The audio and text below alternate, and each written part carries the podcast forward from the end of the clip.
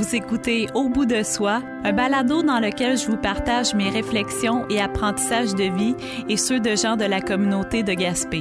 Je m'appelle Caroline Farley et je vous invite à découvrir des témoignages sincères, touchants et remplis d'humanité, livrés par des personnes qui, comme moi, ont le goût de s'ouvrir et de partager leur expérience. C'est une occasion d'apprendre les uns des autres, de s'inspirer et de s'aider à mieux vivre.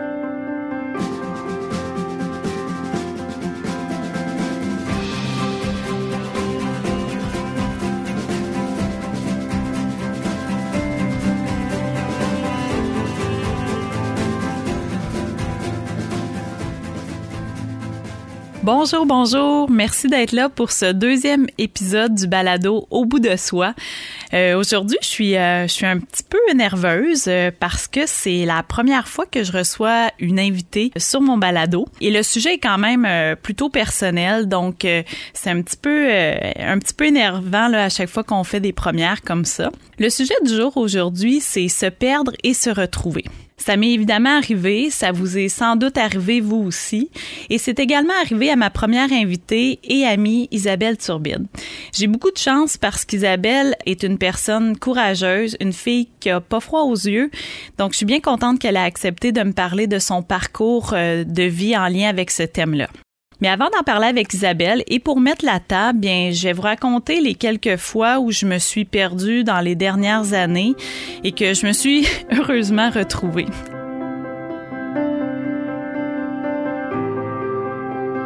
Donc, euh, la première fois que, que je considère m'être perdue, c'était en 2002. À ce moment-là, j'étais journaliste caméraman à CHAU TVA en Gaspésie. Je, je, vous remets dans le contexte, là, c'est mon premier emploi à la sortie de mes études. Donc, évidemment, je veux faire mes preuves, je veux montrer que je suis capable de faire ce, ce double métier-là qui est de, d'être journaliste caméraman. Je voulais évidemment réussir. Donc, dans le cadre de ces fonctions-là, je devais aider là, à, et contribuer à remplir un bulletin de nouvelles là, de, du lundi au vendredi, donc cinq jours par semaine. Évidemment, ça m'amenait à travailler cinq, six et même souvent sept jours par semaine parce que, comme vous le savez, l'actualité ne prend jamais congé. Donc, moi non plus, je prenais pas très souvent congé. Et j'avais vraiment tout plein de conditions qui me permettaient de travailler aussi longtemps et aussi fort. À ce moment-là, j'étais euh, j'étais nouvelle arrivante en Gaspésie, j'étais célibataire, pas d'enfants, dans un nouveau milieu, j'avais pas encore beaucoup d'amis. Euh, mon bureau de travail était même dans mon appartement. Exactement les bonnes conditions pour euh, se rendre au burn-out. et c'est ce qui m'était arrivé. Et c'est à ce moment-là, à 22 ans, que j'ai découvert que j'étais une workaholic. Donc, j'ai toujours aimé beaucoup travailler. J'aimais beaucoup ce travail-là. Euh, mais comme ça arrive parfois, quand on aime trop les choses puis qu'on devient excessif là-dedans, bien, on se brûle et c'est ce qui m'est arrivé à 22 ans. Puis c'est pas facile de se relever d'un épuisement. Ça prend certainement, en tout cas dans mon cas, ça m'a certainement pris un bon deux ans avant de retrouver une forme physique et psychologique comme celle que j'avais avant. Donc on en sort, euh, on en sort ébranlé. D'ailleurs, ça ferait sans doute un bon sujet de pour un éventuel épisode de balado. La deuxième fois où je me suis perdue, c'est, plus récent, c'est en janvier 2016. À ce moment-là, mon contexte personnel est, est complètement différent. J'ai, j'ai alors 36 ans. Je suis mère euh, de trois filles âgées de 10, 7 et 4 ans. Euh, j'ai, j'ai un emploi là, de, à 35 heures par semaine que j'adore, puis que je pratique depuis 11 ans à ce moment-là, et que je pratique toujours aujourd'hui d'ailleurs.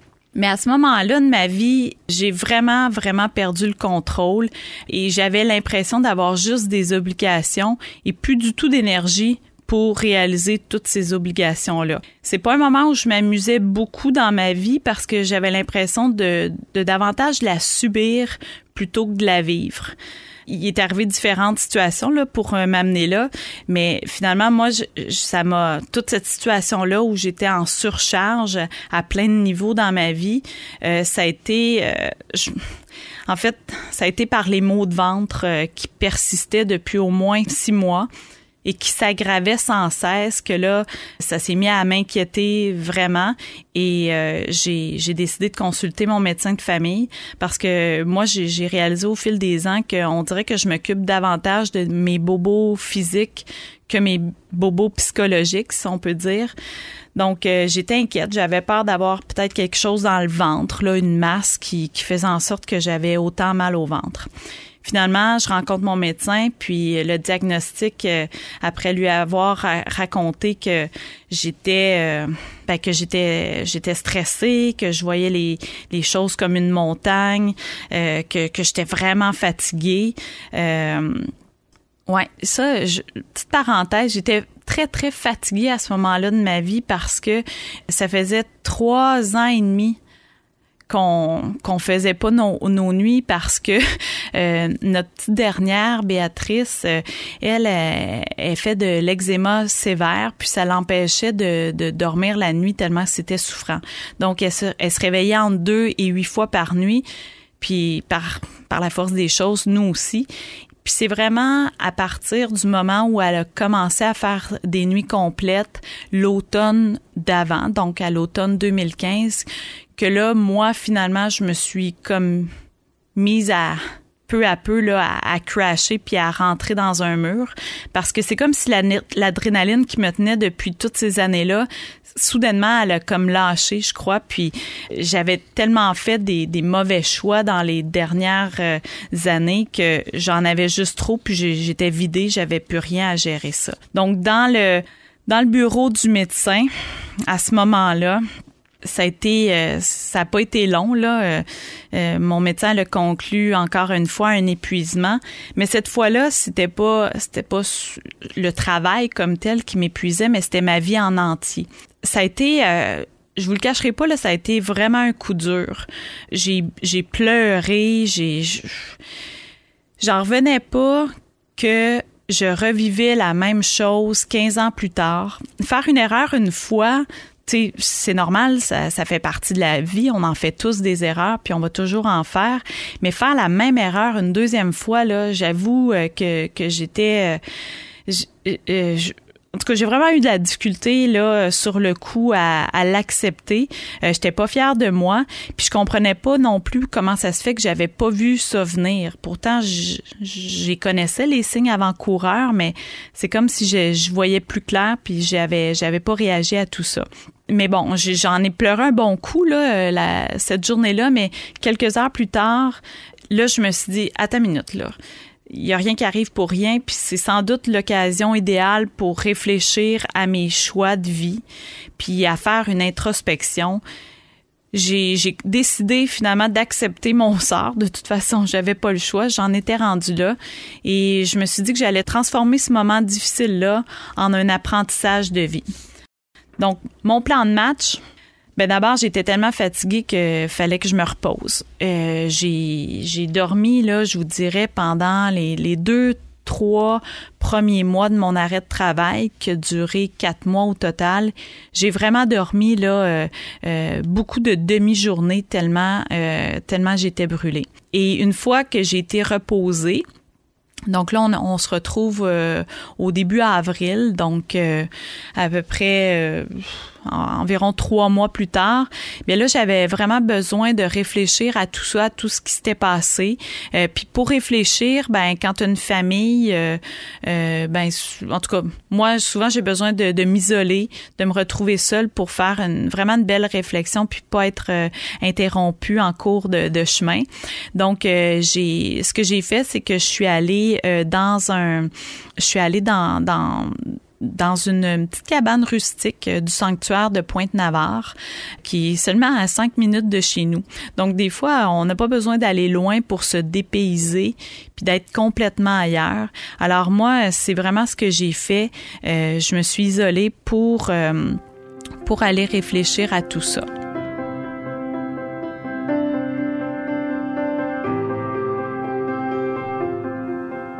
Alors, c'est dans cette petite cabane-là que j'ai réfléchi, j'ai écrit aussi, puis j'ai fait différents constats. Puis j'ai envie de vous les partager. J'avais écrit à, cette époque-là dans, dans mon journal de bord que je tiens, j'avais fait un bilan de, de cette retraite-là que j'avais fait. Et j'ai envie de vous partager les, ces écrits-là de l'époque. Alors voici. Je viens de comprendre pourquoi je suis rendue en arrêt de travail, stressée et anxieuse au point d'en avoir des douleurs physiques et d'être dans un tourbillon d'obligations dans lequel je subis mon quotidien plus que je ne le vis. Maintenant, j'ai compris pourquoi. J'ai compris que j'ai perdu le contrôle de mes journées, de ma vie. J'en avais trop et je voulais tout réussir à la perfection. Et j'en prenais toujours plus, je décidais plus, je ne choisissais plus, je prenais tout ce qui se présentait à moi. Au fil des mois, de plus en plus d'activités qui n'avaient pas ou peu de valeur à mes yeux prenaient de la place dans mon quotidien. Bien sûr, certaines d'entre elles m'étaient agréables, mais coincées dans un horaire surchargé, elles étaient moins satisfaisantes et moins bénéfiques parce que souvent, je ne les vivais pas dans le moment présent. Je pensais à ce qui s'était passé avant, à ce que je devais faire après. Bref, je courais tout le temps, mais je n'allais nulle part. Avec autant d'activités de tâches à mon agenda, j'ai coupé sur mes heures de sommeil. La fatigue s'est accumulée, je suis devenue plus irritable, particulièrement avec mes enfants, plus stressée et anxieuse. Si j'avais eu des temps de repos, des vacances, des fins de semaine reposantes, j'aurais peut-être pu reprendre pied, mais non. Toujours la, pédale dans le tapis, à trop vouloir tout faire, rien manquer. J'étais le hamster pris dans une roue qui tourne. Moi qui avais toujours aimé faire plein de choses en même temps pour l'adrénaline que ça apporte, pour la sensation de vivre pleinement. Mais trop c'est comme passé. Je me suis épuisée, vidée. J'étais en total déséquilibre, moi qui étais perçue comme un modèle d'équilibre par certains de mes proches. Donc ça, c'est mon bilan de cette retraite-là. C'était quand même un, ça m'apparaissait assez évident quand j'ai dressé la liste de toutes les raisons qui m'avaient amené en, arrêt de travail. Mais quand je le vivais, je le voyais tellement pas, mais tellement pas. Et c'est pour ça que je me suis enfoncée aussi creux. Donc, euh, après l'ermitage, j'avais comme beaucoup plus clairement euh, les, les, actions que je devais poser pour euh, reprendre le contrôle de ma vie. J'en ai marre quelques-unes là, qui m'ont permis de, de reprendre pied. Bon, j'ai laissé tomber certaines obligations, dont des activités de bénévolat. J'ai allégé mon agenda. J'ai, j'ai consulté, je consultais une psychologue là euh, depuis le début de mon arrêt de travail, euh, donc j'ai continué de la consulter. J'ai lu beaucoup de livres aussi à ce moment-là, puis j'en lis encore beaucoup pour pousser ma réflexion euh, continuellement, pour m'interroger, pour me regarder aller.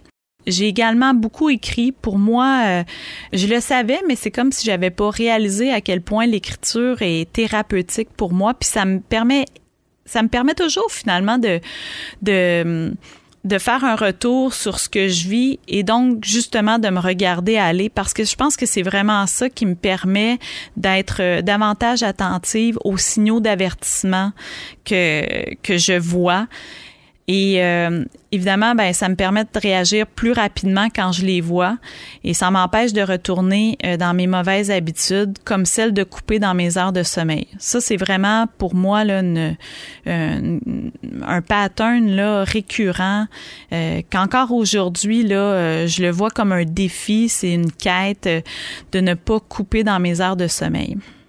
À force de lire puis d'écrire, ben, j'ai appris à mieux me connaître, à accepter mes forces et mes faiblesses, puis à en rire aussi. Bon, parce que moi, je pense qu'on peut rire de tout euh, après un certain temps des fois, mais c'est important de d'avoir euh, de pas se prendre au sérieux puis d'avoir une certaine auto euh, autodérision. Donc, euh, j'assume maintenant beaucoup mieux mon côté passionné et excessif, qui me permet à la fois de réaliser plein de projets puis de rêves, mais qui, qui a également le pouvoir de m'épuiser de me brûler si je me gère pas comme il faut. Ceci étant dit, euh, même si j'ai vécu ça, euh, c'est et que je me suis retrouvée, c'est certainement pas parce qu'on se retrouve qu'on se perdra plus jamais. Euh, donc, malgré les constats que j'ai faits dans les dernières années et les, les apprentissages, je me suis quand même perdue en 2019 à l'approche de la quarantaine.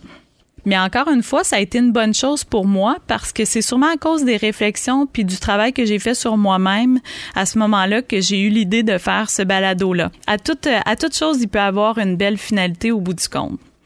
Tout ça pour vous dire que c'est normal de se perdre puis que c'est possible de se retrouver ou même de se trouver tout court parce que des fois, finalement, on se rend compte qu'on qu'on se connaît pas.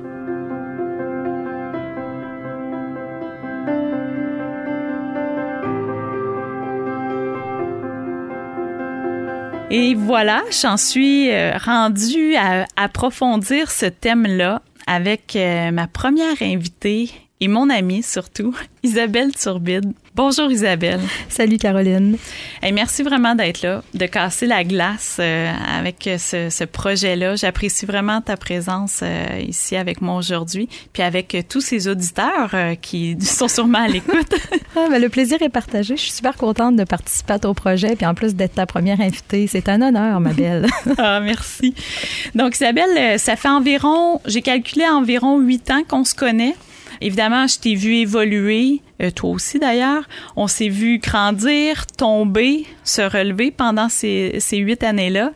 Mais avant d'aller plus loin, j'aimerais ça que tu te présentes euh, brièvement. Ben d'accord. Euh, alors, ben, tout d'abord, je suis une, une, jeune femme de 40 ans maintenant. moi, je suis originaire des îles de la Madeleine. Par contre, là, je suis à Gaspé depuis, presque 12 ans. Je suis arrivée à Gaspé en 2009. Je, je, suis géographe de formation. J'ai fait des études en, en, en géographie. J'ai toujours été quelqu'un de très proche de la nature. Euh, je suis maman aussi de trois jeunes enfants euh, de 12, 9 et 7 ans.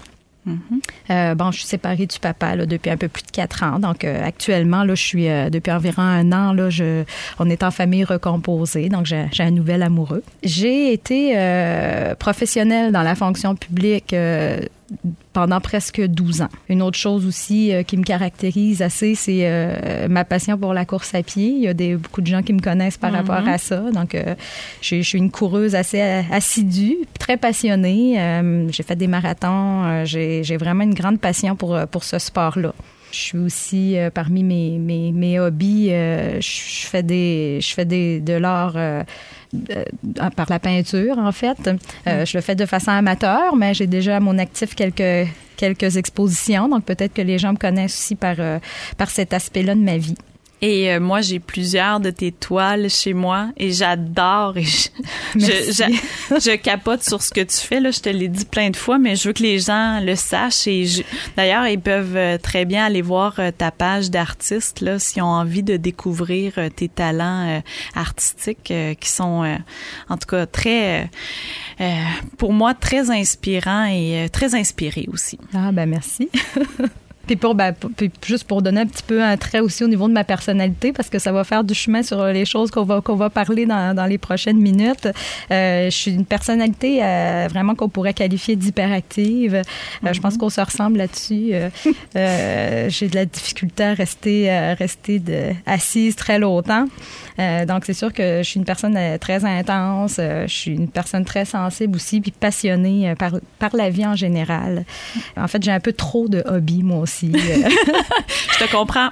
non, mais c'est ça. J'aime la cueillette de champignons. Je peux te parler des oiseaux. J'aime la politique, le, les sports de plein air, la pêche, la chasse, la trappe. Puis j'aime les humains en général aussi. Fait que je suis une personne qui est, qui est très entourée. J'ai ouais. quand même beaucoup d'amis. Puis, puis justement, tu sais, une de mes grandes caractéristiques aussi, pour ceux qui me connaissent, je suis une personne qui aime beaucoup la fête. J'aime m'amuser. Ouais. J'ai souvent été qualifiée d'un peu party animal. je suis sûre que t'allais dire ça. Ben, c'est vrai, j'avoue. Je suis quelqu'un qui aime vraiment m'amuser puis tout ça. Ouais. Donc, euh, je te dirais que grosso modo, là, c'est sûr, par, par point de forme un peu, là, je pourrais te dire que ça, ça, ça me représente, mm. ça, ça, ça, me présente assez bien là, ce, que, ce que je viens de te dire. Je suis parfaitement d'accord avec ça. Parfait.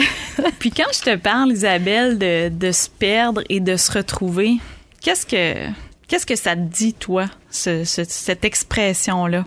Tu sais, comme tu l'as mentionné tantôt, je pense que tu as, décrit un peu ta, ta propre expérience. Puis je pense que, comme tu le disais, je pense qu'il y a beaucoup de personnes qui peuvent dire que ça, ça leur est arrivé, tu sais. Mm. Pour moi, se perdre et se retrouver, ben, ça fait écho vraiment, je te dirais, aux cinq dernières années de, de, de ma vie. Je vais vous raconter un peu mon expérience tantôt, mais mais ça fait ça fait écho à, à certains éléments comme des, des, des, des signaux d'alarme qu'on a tendance à à pas vouloir écouter. Mm -hmm. euh, pour moi, se perdre, c'est euh, par exemple, ne pas être à l'écoute des messages que les autres vont, vont, vont nous faire, mais, mais surtout des, des messages qu'on a à l'intérieur de soi-même. C'est vraiment manquer d'écoute. Ouais. C'est pas respecter son instinct.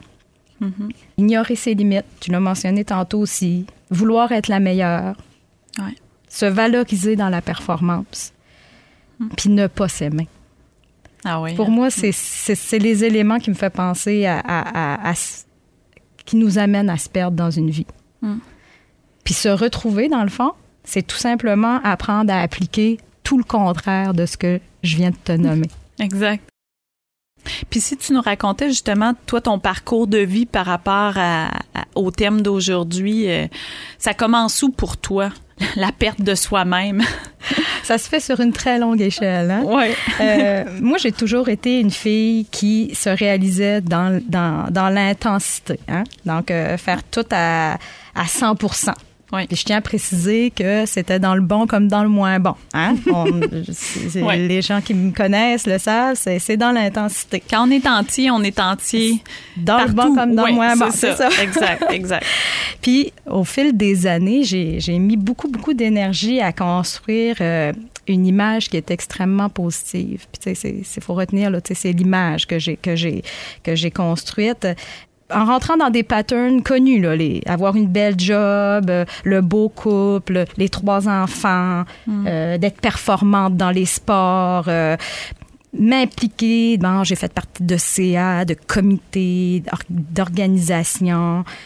Euh, je suis quelqu'un qui, qui, qui s'efforçait à être drôle, à être fêtard, justement, amener beaucoup, beaucoup de, de, de positif, d'être très entouré. Ça faisait vraiment partie de, de, de l'image, puis le, le focus de mes énergies était vraiment porté là-dessus.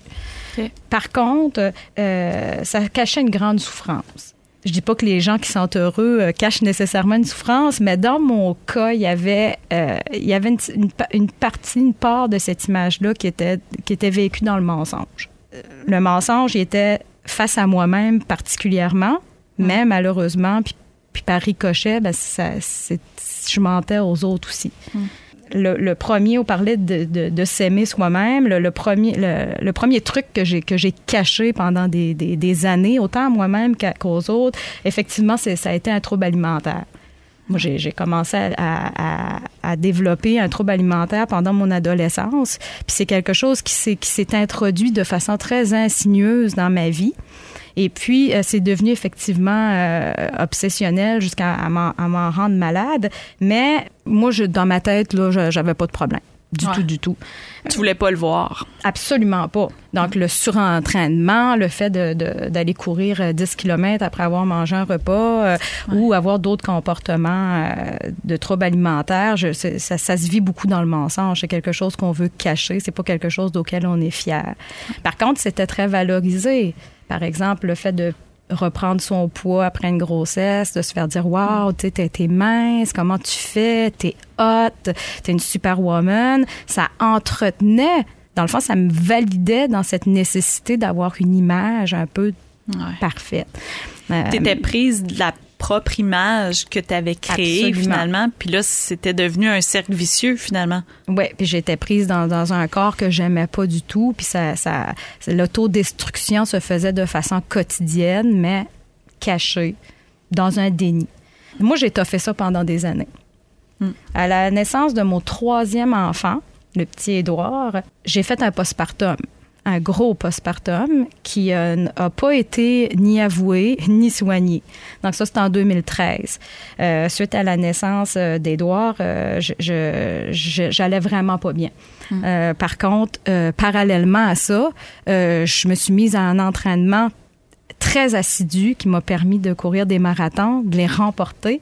Ouais. Je m'entraînais un nombre d'heures incroyable par semaine. Je courais 120 km environ par semaine euh, et j'étais très assidue. J'en ai devenu une obsession. Ah, je me souviens de cette époque-là, Isa, c'était... euh, on te regardait aller, puis on, le savait là, que ça allait pas bien, mais. Ouais. Les gens le savaient, mais, moi. Non, t'étais pas rendu là dans ton cheminement. pas du tout. Mais je courais, mais je courais pour m'enfoncer directement dans, dans, dans le mur. Une autre chose aussi que, que, que, que je cachais, que, que je disais pas, mais que les gens très proches de moi voyaient, c'est qu'à cette, à cette époque-là, j'ai commencé aussi à. Bon, je vous disais que j'aimais faire la fête et tout ça, mais à ce moment-là, j'ai commencé à consommer de l'alcool de façon un peu comme un médicament. J'allais pas bien. Ah, quand je pouvais arriver le soir puis me prendre mon petit verre de vin, coup que ma journée était faite, que mon entraînement était fait, moi dans ma tête c'était sain. Je prenais un petit verre pour me calmer, me détendre. Je pense mm. que beaucoup de gens vont se reconnaître dans ce que je dis. Le problème c'est que c'est devenu de plus en plus souvent, puis c'était devenu mon médicament. Ça calmait mon anxiété, ça calmait mon mal de vivre, ça calmait. Donc, euh, euh, j'aurais dû avoir un petit signal d'alarme à ce moment-là que j'ai pas eu. Hmm. Je suis tombée dans le surentraînement, je viens de le décrire un peu. C'est devenu une dépendance, la course à pied. Si j'allais pas courir, je devenais très irritable. C'est, on parlait ici d'une exagération, bien sûr. Ouais. Entre-temps, il faut rappeler que je travaillais, j'avais un emploi de professionnel dans la fonction publique, mes trois enfants. J'ai commencé à me sentir dans un tourbillon. Je me voyais plus aller, je voyais plus les journées passer, je voyais plus rien. Mes proches ont commencé à me poser des questions. Comme je te dis, que je m'entraînais trop, je sais pas comment tu fais, tu devrais faire attention, tu devrais ralentir. Mm-hmm. Hmm, tu, bois un petit peu trop. Euh, mais j'écoutais pas. Puis parallèlement à ça, ben, j'ai commencé à développer euh, de l'anxiété, puis est venue mes premières crises d'anxiété. OK. Normalement, euh, ça aurait dû donner le signal d'alarme, mais j'ai pas écouté, puis j'ai continué à à courir vers le mur. Finalement. Exactement. Exactement. Est-ce que, à quel moment tu sens que tu as touché le fond? Ben c'est ça. Ça s'est fait en deux étapes. Là. là, je viens de vous raconter un peu l'introduction, comment, comment je me C'est la, la, démarche vers le fond. La démarche vers le fond. ça s'est fait en deux étapes. La première chose qui a lâché, ben, c'est mon corps. Hein? Moi, je vais m'en rappeler tout le temps. C'est le 17 septembre 2015. Moi, j'étais en pleine préparation pour aller faire le marathon de Rimouski. Oui, oui, oui. Très assurée que j'allais le remporter dans mes temps, dans les, dans l'entraînement que je faisais. J'étais au top de ma, de ma forme. Et je me souviens. J'étais très prête pour ce marathon-là. Et puis le 17, qui devait être, je pense, le 5 octobre, mais le 17 septembre, j'ai pas été capable de me lever de mon lit. Le corps a lâché tout simplement. Plus rien, plus, de signal. Plus de son, plus d'image. aïe, aïe, aïe. J'ai, euh, j'ai complètement cassé. Donc, mon corps était, était fatigué. J'ai passé, je sais pas, une ou deux journées. Euh, je, bon, je suis pas rentrée travailler, évidemment. J'ai pas pu m'occuper des enfants. Je me suis, j'ai pleuré. Euh, et finalement, Bon, euh, on m'a convaincu d'aller consulter à l'hôpital, évidemment. De toute façon, j'avais absolument pas le choix. Puis je suis rentrée à l'urgence, puis euh, voilà, j'ai complètement craqué dans le bureau du médecin. Et puis euh, le diagnostic a, tombé. J'étais complètement effondrée. Je suis ressortie avec un diagnostic de, de dépression sévère et de surentraînement. Donc, c'est sûr que le, le, corps était plus capable. faut dire aussi que j'allaitais encore mais mon, mon bébé. J'étais encore, tu sais, j'étais encore dans un... toute mon énergie, là, il y avait plus rien, là. J'étais complètement mm. vidée. Il faut comprendre qu'il y avait quelque chose de très physique qui se passait. Mm. Mais j'étais aussi... Euh, en dépression totale euh, et très sévère. Je suis sortie du bureau avec non seulement ce diagnostic-là, mais un arrêt de travail à durée indéterminée euh, et euh, une médication. Euh, là, c'était, il n'y avait pas, il y avait pas d'autre choix, c'était, c'était ça. Donc, du jour au lendemain, tu es passé de la fille qui court genre 120 km par une semaine. superwoman. Oui, oui, c'est ça. Qui, une vraie, là. Qui faisait tout, qui pensait qu'il pouvait tout faire à dépression majeure, incapable même de se lever. Ouais. Et, et tout ça dans quelques heures, finalement, mais finalement, on sait très bien que ça s'est construit sur des mois ben, en fait, et même des années. Ça a été des années parce qu'une autre prescription que j'ai eue, ça a été d'aller consulter un psychologue au plus vite. euh, ce que j'ai fait, euh, ah elle va se reconnaître si elle écoute. Ça a été mm. vraiment mon ange. Mm-hmm. euh, ça a duré quatre ans. Là. C'est, euh, quand je suis rentrée dans l'urgence, cette, cette journée-là, je pensais pas que j'en avais pour quatre ans. Là. Non, non, ben non. Non, non. je peux vous le dire aujourd'hui que ça a été quatre ans. Quatre ans pendant lesquels laquelle ben, j'ai été obligée d'ouvrir des tiroirs, de me découvrir dans, dans des boîtes de Pandore. Là, que y a des, je voulais pas, je voulais pas aller partout. Là. C'est, c'est des, on vit beaucoup de on vit beaucoup dans le déni ou, ou même dans un certain automatisme, mais c'est confrontant, là. Quand on vit quelque chose comme ça, ouais, Quand, quand, on est confronté à ça, on est obligé de se regarder hmm. en face, puis on est obligé de nommer les, les mots là, M-A-U-X. Il faut, il, faut les, il faut les nommer. Par contre, même à ce moment-là, j'étais pas prête encore. Parce que, comme je dis, c'est le corps qui a lâché. Hein? La tête, elle voulait encore. Ah oui, OK. Elle voulait encore performer. Mais le corps, il voulait plus. Fait que j'ai entrepris la démarche de thérapie. J'ai réussi, par exemple, à nommer le trouble alimentaire, avouer, d'avouer à quelqu'un les mutilations que je, que je faisais subir à mon corps par euh, les, euh, les, phases d'anorexie, de boulimie. Euh, c'est des choses que j'avais toujours cachées. Une autre étape, ça a été d'avouer aussi que j'étais j'étais plus bien dans ma vie de couple. Hmm. ça va. Je vais me ressaisir un petit peu. Oui. Tu y vas quand tu veux, ma belle. Donc, avouer aussi que euh, j'étais plus, euh, je me sentais plus bien dans ma vie de couple. Donc, il y a une séparation qui a été envisagée. C'est sûr que je parlerai pas de ce volet-là, hein, par, par euh, respect pour, pour mon ex-conjoint, puis je veux pas, je veux pas étaler On n'a pas besoin d'aller notre vie privée, non, c'est ça. Mais bref, pour que les gens comprennent qu'il y en est, il y en est venu aussi une séparation. Mm-hmm. Puis comme tout ça était difficile pour moi de à, à, assumer, euh, ben, j'ai poursuivi. J'ai continué à utiliser l'alcool malgré mm. la psychothérapie, malgré les médicaments, malgré les décisions qui se prenaient. Euh, j'ai continué à prendre de l'alcool pour calmer mon anxiété. C'est difficile de tout changer en même temps, hein, de changer tous nos comportements malsains, tout d'un coup, comme ça, du jour au lendemain, euh, ça a l'air facile sur papier, là, mais dans la réalité, tu avais quand même besoin d'une soupape. Absolument. Puis là, il faut, faut, dire que mon, puis mon corps, mon corps voulait plus que je cours. Moi, j'ai arrêté la course à cette époque-là. Donc, le, le, bienfait de la course, l'endorphine que ça m'apportait, mm-hmm. c'était anti-anxiogène aussi, euh, je l'avais plus. Fait que euh, ça a duré quelques semaines, quelques mois, mais oui, tu sais, j'ai vraiment consommé plus d'alcool. Là, on est rendu en 2016. Là. Ça fait quand même, là, comme je vous dis, j'ai eu une période d'environ un an où j'ai fait de la thérapie. J'ai été en arrêt de travail, mais j'étais pas prête. Donc, j'ai continué à geler ça un peu avec... Euh, moi, ça a été l'alcool. Puis j'ai fait des erreurs. J'ai fait des erreurs de jugement. Puis ça m'a mené euh, jusqu'à jusqu'à une nuit de cet été-là où je me suis fait arrêter pour faculté affaiblie. Euh, c'est pas quelque chose, évidemment, duquel je suis fière, mais je trouve ça important de le dire parce que je te disais tantôt que toucher le fond, ça m'avait, ça m'avait pris en deux étapes. Mais c'est cette, je te dirais que c'est là que j'ai touché le fond. Là, je l'ai touché pour de vrai. Euh, c'était la deuxième chute, c'était vraiment le fond du baril. Là, à ce moment-là, là, je, je peux plus, euh, je peux plus me voiler la face. Je peux plus rien cacher. Pour moi, je suis allée au bout. À ce moment-là de ma vie, je veux mourir. C'est pas compliqué. Je je, j'ai plus aucun j'ai plus aucun plaisir dans la vie. Je m'alimente plus du tout à ce moment-là. Je suis dans une période d'anorexie euh, très sévère. Je suis partie de la maison. Euh, j'étais seule. J'étais complètement démolie. J'ai trouvé la force quand même de m'acheter une maison, de me débrouiller. Mais pendant cette période-là, je peux te dire que j'ai pleuré ma vie. Ça a été très, très difficile. Mm. Mais j'ai continué quand même ma thérapie. Puis pour la première fois de ma vie, ce que c'est qui a changé, à ce moment-là, donc on va partir. là, on commence à remonter la courbe. Parce que là, j'étais rendue au fond. Là. Ouais, hein? C'était difficile de, de, descendre plus creux. là, je suis au fond, là. Mais à partir de ce moment-là, j'ai fait quelque chose que j'avais jamais voulu faire, c'est que j'ai demandé de l'aide.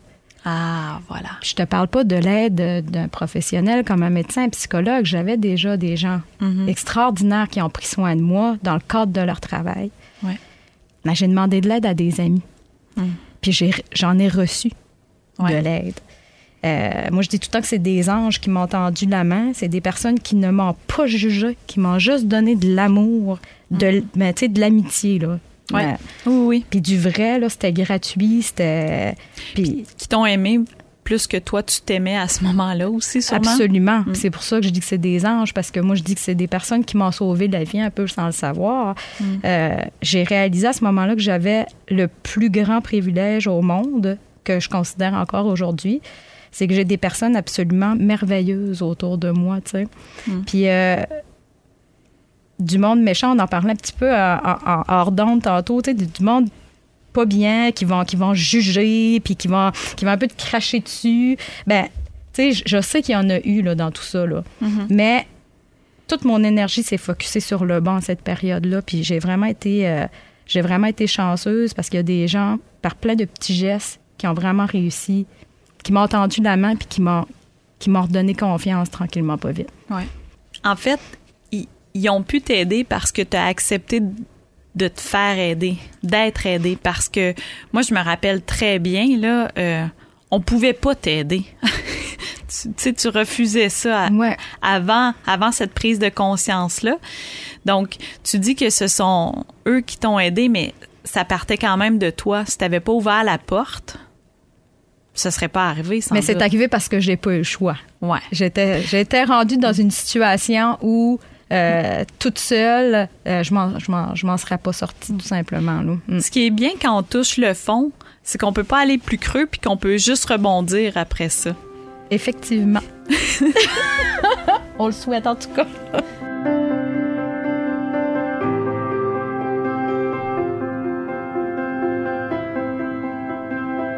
Alors à ce moment-là, Isabelle, comment tu fais concrètement pour remonter la pente? Ben, ça a été évidemment un travail de, de, de chaque jour, là, de chaque minute. Puis tu sais, c'est pas par une recette là, particulière. Là, ça s'est fait sur un temps. Là. Je t'ai parlé tantôt là, que ça, ça avait duré quand même euh, et chacun quatre ans. Ouais, chacun a sa façon de remonter sa propre pente. Là. Certaines personnes c'est plus rapide, d'autres plus long. Il n'y a pas de formule euh, magique, ça c'est sûr. Malheureusement, un peu. Euh, donc c'est sûr que j'ai poursuivi ma thérapie, hein, c'était c'était nécessaire d'en parler. Euh, c'est sûr qu'on sort pas tout seul d'une situation, en tout cas comme celle que j'étais là. On s'entend que c'était pas c'était pas une, période difficile, c'était vraiment une maladie. Là. La, dépression, c'est vraiment une maladie. Euh, j'ai eu besoin d'un support là, qui a été euh, et au niveau de la, de la médecine et au niveau de, de, la, de la, psychothérapie. Par contre, moi-même, je me suis trouvé des nouveaux moyens. Hein. On parlait tantôt de mon côté artiste.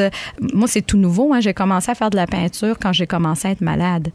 Parce que dans le fond, la peinture, ça, ça, a été mon art-thérapie. Donc, moi, je fais de la peinture comme art-thérapie.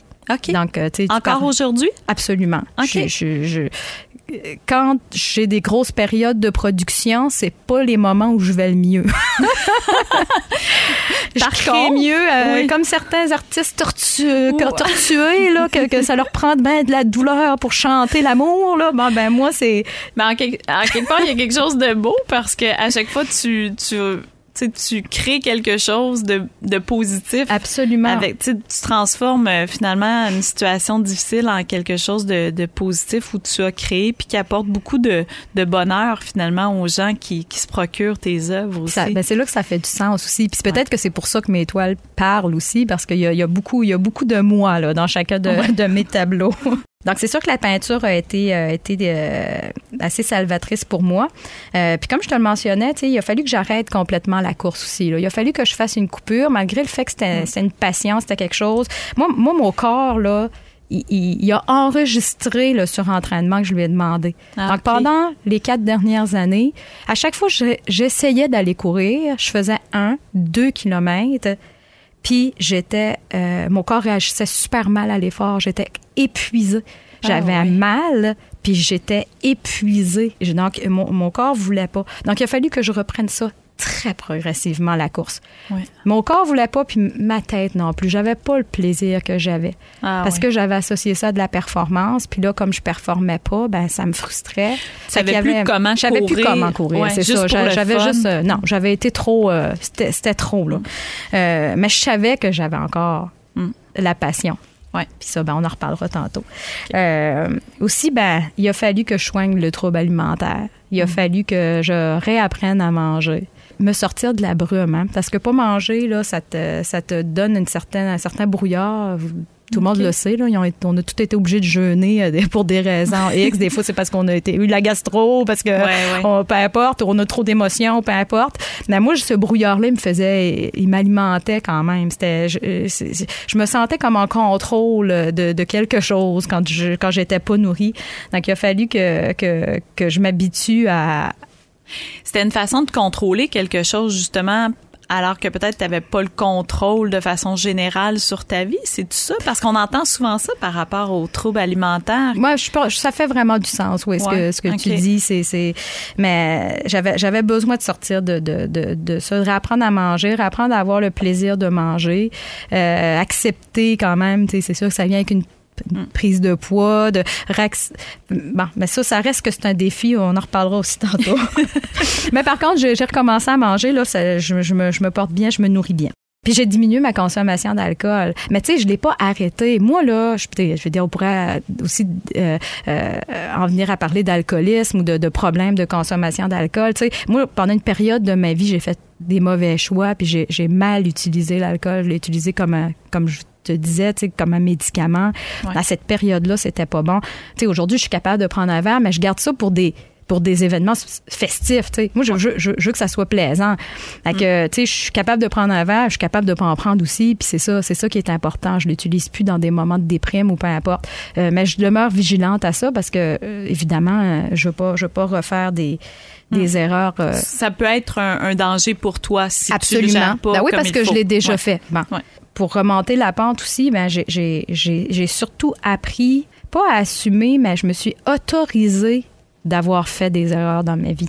Hmm, ouais. J'ai travaillé très, très fort sur la notion de culpabilité, hmm. qui, était, euh, qui a été mon pire ennemi euh, parce que je me sentais coupable me sentais coupable de tout, de tout ce qui s'était passé dans ma vie. Euh, c'était une autoflagellation euh, constante. Et puis, ça a été d'apprendre à me détacher de ça. On a la culpabilité facile, les femmes, hein, souvent. Euh, puis, on, s'en veut. Puis, je pense que tu viens de le dire. La première étape de tout ça, c'est de reconnaître. Ouais. D'accepter le mal qu'on s'est fait à soi, puis qu'on a des fois par par ricochet fait aux autres autour de nous. Mais c'est, il faut il faut lâcher prise là-dessus là.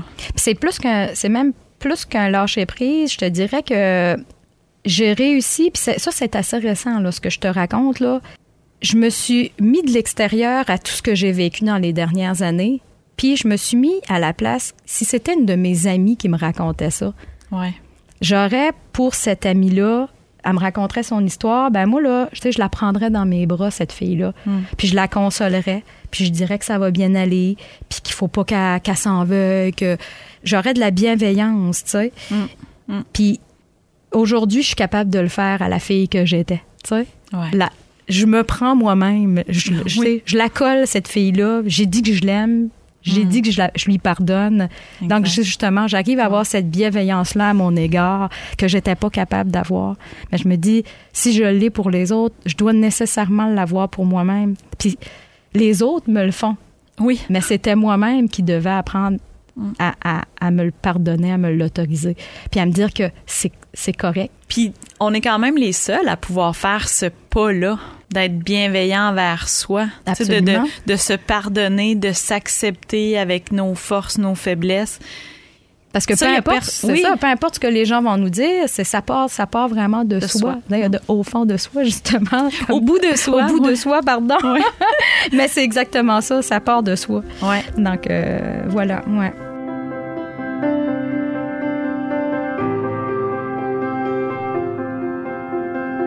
Dans tout ça, Isabelle, qu'est-ce que tu considères qui a été le plus difficile dans ces cinq années-là là, où, tu t'es égaré? Ce qui a été euh, le plus difficile, ce qui me vient en tête tout de suite, c'est vraiment d'avoir été vulnérable devant mes enfants. Ah. Euh, tu sais, mes enfants, ils ont été témoins de moments euh, plus difficiles, où j'étais pas bien, même des crises d'angoisse que j'ai fait. Puis ça, pour moi, c'est quelque chose qui a été difficile, qui a été difficile à, à même à rattraper aussi, de, de, leur faire comprendre, leur expliquer. Euh, je, leur, je, leur, ai parlé de tout ce qui s'est passé. Hein. Mes enfants sont au courant de tout, là, sans, sans tabou. Ben, mes enfants, surtout ma, ma, plus, ma plus grande, là, qui, qui, a mm-hmm. posé plus de questions, mais j'ai pas de j'ai pas de tabou par rapport à ça. Mais tu tu me parles de, de difficultés. Face à moi-même, ça, ça, a été de me montrer vulnérable comme ça devant mes enfants.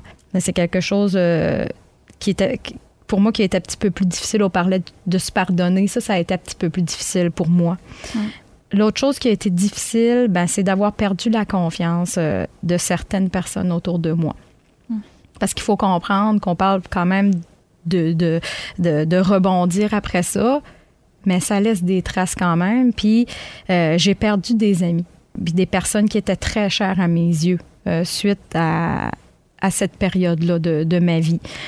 sais, on, ne sort pas indemne à 100 de tout ça, puis il faut comprendre que c'est pas tout le monde qui, qui accepte comme les choses que je, que je, que je te raconte aujourd'hui, mm. puis surtout qu'ils les comprennent.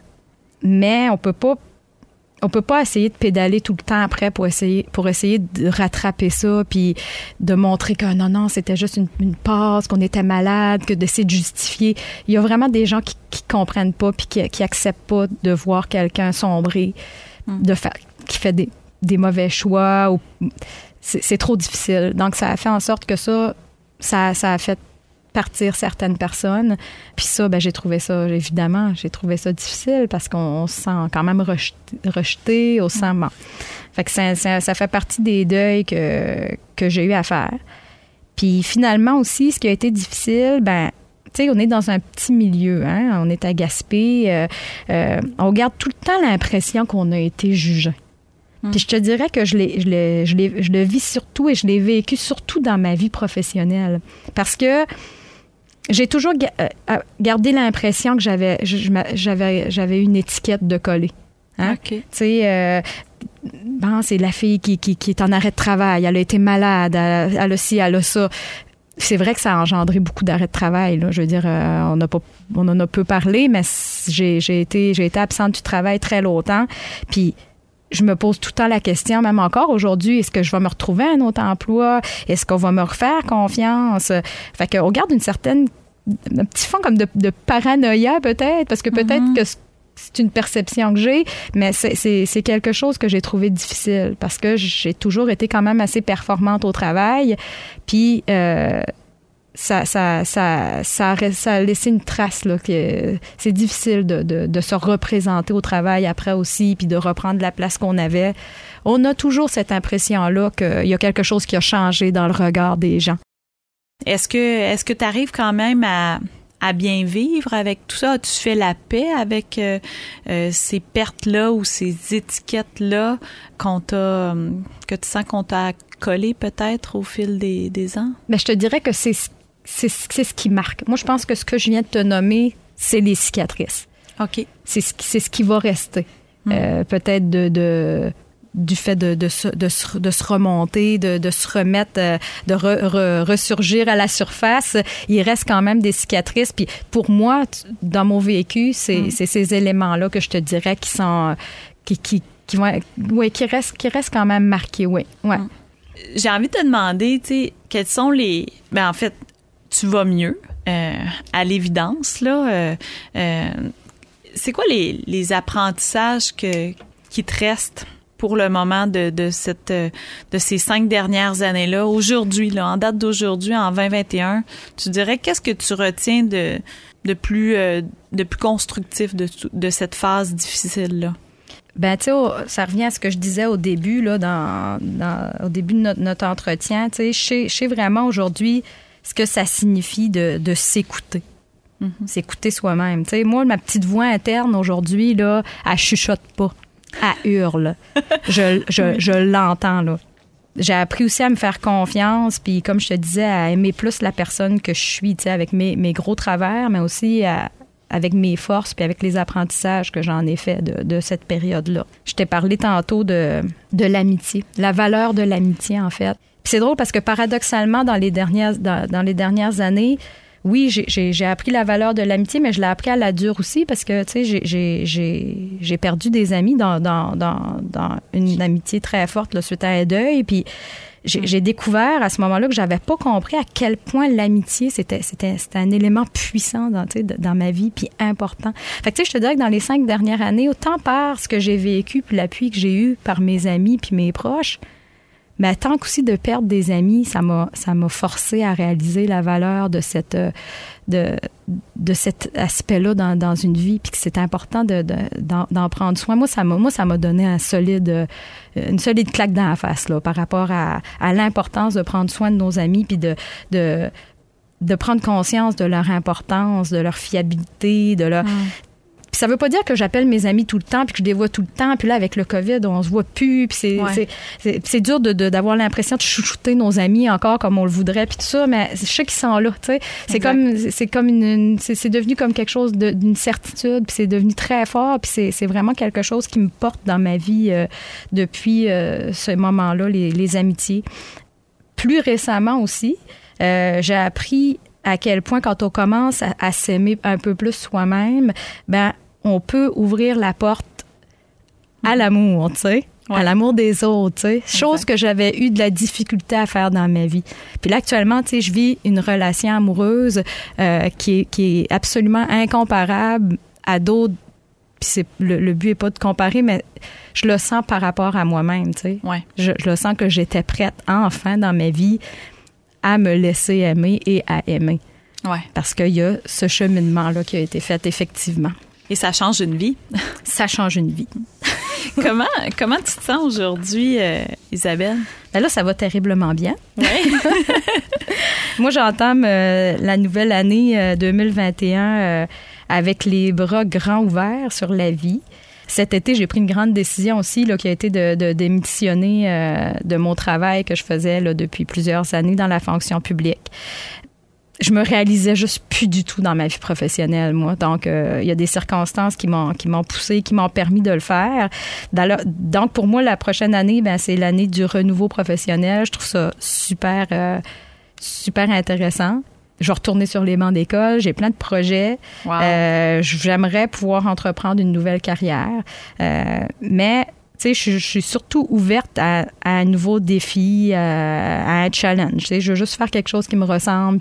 Les portes sont grandes ouvertes, puis moi j'aime bien ça. Fait que je sais pas qu'est-ce qui va se passer, mais t'es face à l'inconnu, mais t'as confiance que ça va, les choses vont se placer, puis ben, parce que dans le fond, ta tête est, pleinement ouverte. Absolument. Ton cœur, est ouvert à ça. Donc, euh, dans ce temps-là, on a confiance. Ben, hein? c'est ça, tu sais, je me sens prête. Puis aussi, ben, évidemment, physiquement, je suis en pleine forme. Tu sais, j'ai, j'ai, j'ai repris euh, une bonne cadence au niveau de l'entraînement, la course. Puis ce qui est plaisant, puis qui est merveilleux, c'est que j'aime ça, j'en prends plaisir. Je suis mm. pas dans un esprit de compétition, quoi que ce soit. Je suis vraiment dans la, dans, dans, le plaisir, de faire. personnel. Fait que ça, c'est vraiment le fun. Pour moi, c'est j'ai renoué avec avec la course à pied. Puis c'est quelque chose que je trouve vraiment super stimulant.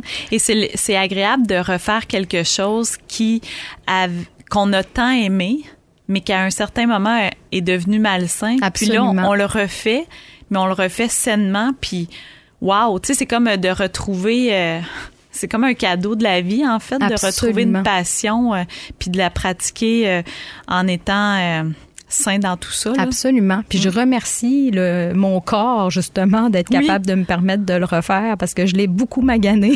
J'en ai pas pris soin. Puis là, ben, je trouve ça extraordinaire de voir qu'il répond bien puis que, tu sais, je peux être en pleine forme puis que c'est... c'est mm. c'est ça, c'est quelque chose qui comble ma vie. Puis c'est ça, tu sais, je suis épanouie, tu sais, en amour, je suis épanouie dans ma vie de famille aussi. J'ai, j'ai trois beaux enfants que j'adore, puis j'apprends tous les jours avec ces enfants-là. C'est, c'est, c'est vraiment extraordinaire. Donc, tu sais, je te dirais que c'est ça, ça, ça c'est une belle période de ma vie actuellement là, que j'entame. Et euh, je sais pas si c'est la même chose pour toi. Moi, des fois, quand, quand je, je me sens presque trop en contrôle, ben là, on dirait que là, j'ai réalisé récemment que faut que je me méfie de ces moments-là aussi parce que je, finis par me sentir un peu comme invincible ou, ou tu sais, je sens que je peux tout faire. Et là, pour moi, ça devient un peu menaçant parce que dans, dans ces temps-là, ça serait assez facile de retourner dans mes patterns malsains. Tu sais, mes, mes, mes, mes failles à moi, mes faiblesses à moi, que j'ai nommées tout à l'heure, comme de, bon, de, de, vouloir tout faire en même temps, de couper dans mes heures de sommeil, tout ça. Pour euh, continuer d'être bienveillante, puis de te regarder aller, toi, qu'est-ce que tu dirais? Ce sont quoi, toi, tes, tes mauvaises habitudes ou tes patterns à, à toi dont, dont tu dois te méfier? Ben, moi, là, je te dirais que j'ai j'ai réussi à, à, éliminer, entre guillemets, plusieurs de ces patterns-là en faisant des choix qui ouais. font en sorte que je me retrouve plus dans ces patterns-là. J'ai fait un genre de ménage dans mon environnement pour réussir à conserver près de moi ce, ce sur quoi j'ai envie de mettre mon énergie. Ouais. Fait que ça peut paraître un peu euh, difficile à comprendre parce que moi, dans ma tête, j'ai des exemples très concrets, tu sais, que, que, que, que j'expliquerai peut-être pas.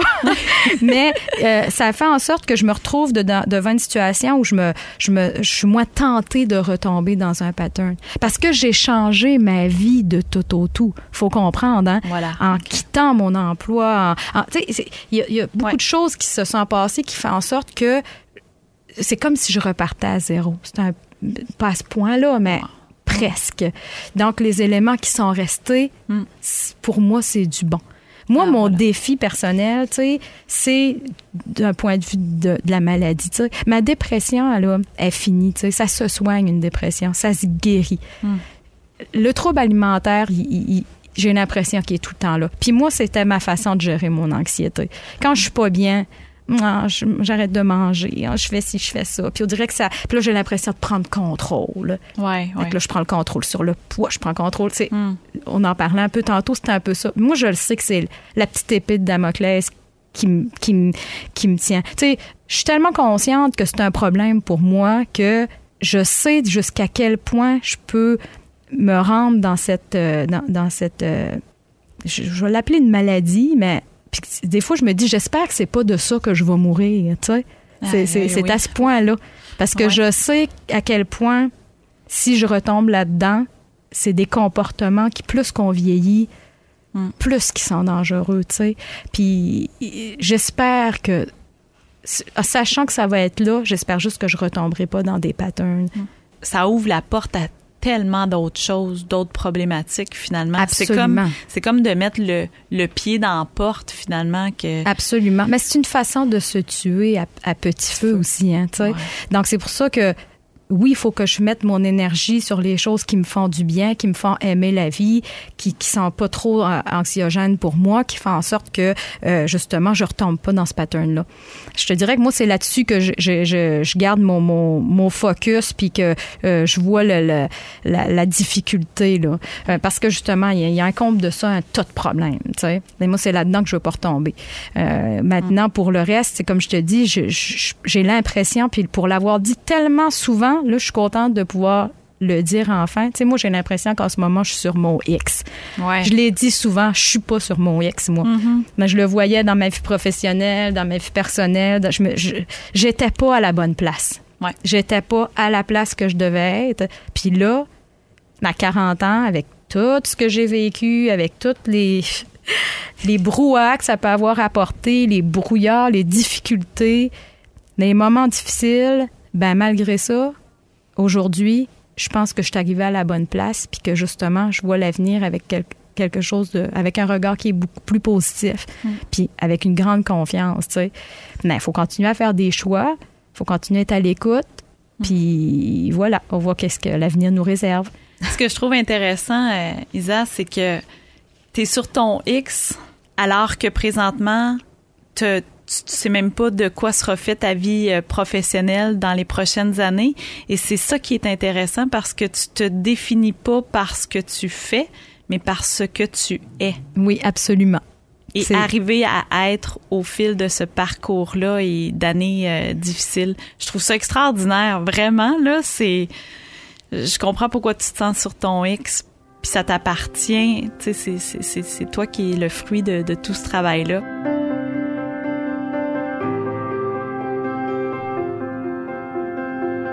Et en terminant, Isabelle, j'allais passer sous silence un autre élément qui nous lie, c'est que le logo au bout de soi, en fait, euh, c'est toi qui l'as créé à ma demande. Donc, ben oui. euh, et tu as accepté? Euh, Isabelle est sans limite et ben c'est ça. J'avais eu vent qu'elle avait fait. ben t'avais fait des, des un logo pour pour une entreprise. Ouais. Donc moi, quand est venu le temps de faire le logo pour mon projet, ben évidemment, j'aime bien inclure mes amis, euh, mes proches dans ce que je fais. Fait que j'ai pensé à toi, puis je trouve ça extraordinaire euh, ce que ça donne, puis les indications. Puis je pense que c'est un bon moment pour présenter finalement. Euh, la signification, la symbolique du logo. Donc moi j'ai l'arbre de vie pour moi c'est un symbole fort parce que ça représente à la fois qui on est, donc nos origines qui euh, prennent forme là par euh, les racines. Le tronc, ben c'est nous-mêmes, euh, l'être humain. Les branches de l'arbre et des feuilles, finalement, c'est notre déploiement, notre épanouissement, le développement de notre potentiel.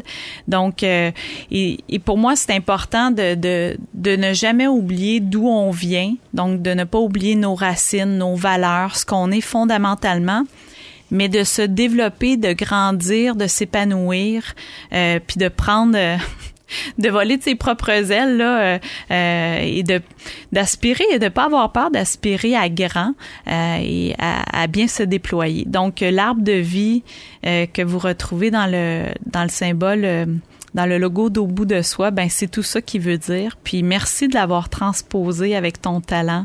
Ça m'a fait plaisir. Très précieux pour moi. Écoute, Isa, je, je te remercie infiniment. Mais moi, je pense qu'il faut du courage quand même. C'est, c'est, c'est une mise à nu, finalement, qu'on, oui. que, que tu as fait. Euh, c'est très personnel, ce que tu nous as partagé. Tu l'as fait avec euh, une grande générosité. Sincèrement, là, je suis... Euh, moi, ça m'a énormément touchée. Je, je connaissais des, des pans de ton histoire, mais de voir le recul maintenant que tu as, puis où t'es rendu, ça me rend très fière de toi d'abord. Puis euh, je te souhaite que du bon pour 2021. Puis continue dans cette voie-là, c'est clairement la bonne. Alors merci Isa. Bien, merci à toi Caroline. Et merci à vous d'avoir été à l'écoute. Si vous êtes intéressé à, dé à, découvrir euh, différents contenus, que ce soit mon blog ou ce balado, bien, je vous invite à vous rendre sur mon site web à l'adresse auboutdesoi.com. Et euh, si, vous si vous les appréciez, justement, ces contenus-là, bien, n'hésitez pas à les partager avec votre famille ou vos amis. Et voilà, c'est ce qui met fin au deuxième épisode du balado Au bout de soi. J'espère vous retrouver lors du prochain épisode. Et d'ici là, portez-vous bien.